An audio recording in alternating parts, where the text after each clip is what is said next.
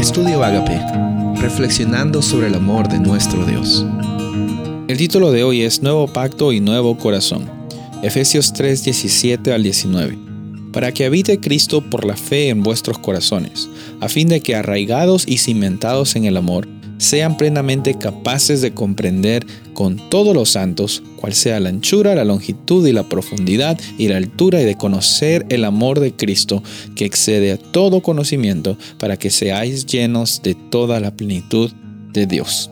Es un versículo un poco largo, pero es muy hermoso porque nos muestra en primer lugar que el nuevo pacto se inicia cuando Cristo está habitando por fe en nuestros corazones no por obras, por fe. Tú reconoces de que Cristo mora en ti y estás juntamente crucificado con Cristo y ya no vives tú, sino Cristo vive en ti. Ese es un acto de declaración de fe. No se trata de que demuestres después de tres semanas que recién Cristo está viviendo contigo y vivió contigo por tres semanas y recién ya eres salvo. No, en el momento que tú declaras por fe que estás aceptando ese nuevo pacto, por fe el Espíritu Santo también está transformando tu vida y en ese momento estás arraigado y cimentado en el amor. En ese momento tú sabes quién eres. En ese momento dice, seremos y somos capaces de comprender el amor de Cristo, que al mismo tiempo es como que un, una paradoja, ¿no? Porque dice que puedes comprender y conocer el amor de Cristo que excede todo conocimiento. ¿Cómo puedes comprender algo que va fuera de la comprensión?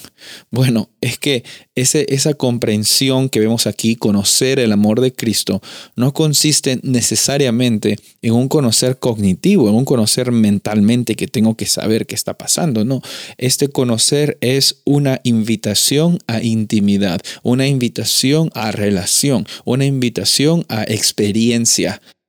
Nosotros no conocemos del amor de Cristo solamente por la información que recibimos en nuestro cerebro, sino por la transformación que recibimos por el Espíritu Santo.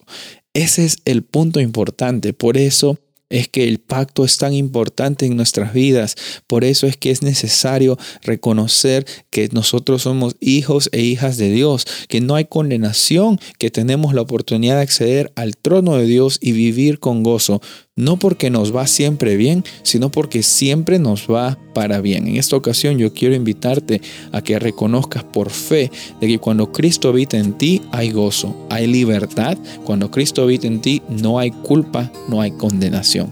Lo aceptamos por fe, no por obras, lo aceptamos porque hoy día mismo es el día en el cual nosotros tenemos el propósito de Dios, el cual es glorificar su nombre y responder a su amor. Soy el pastor Rubén Casabona y deseo que tengas un día bendecido.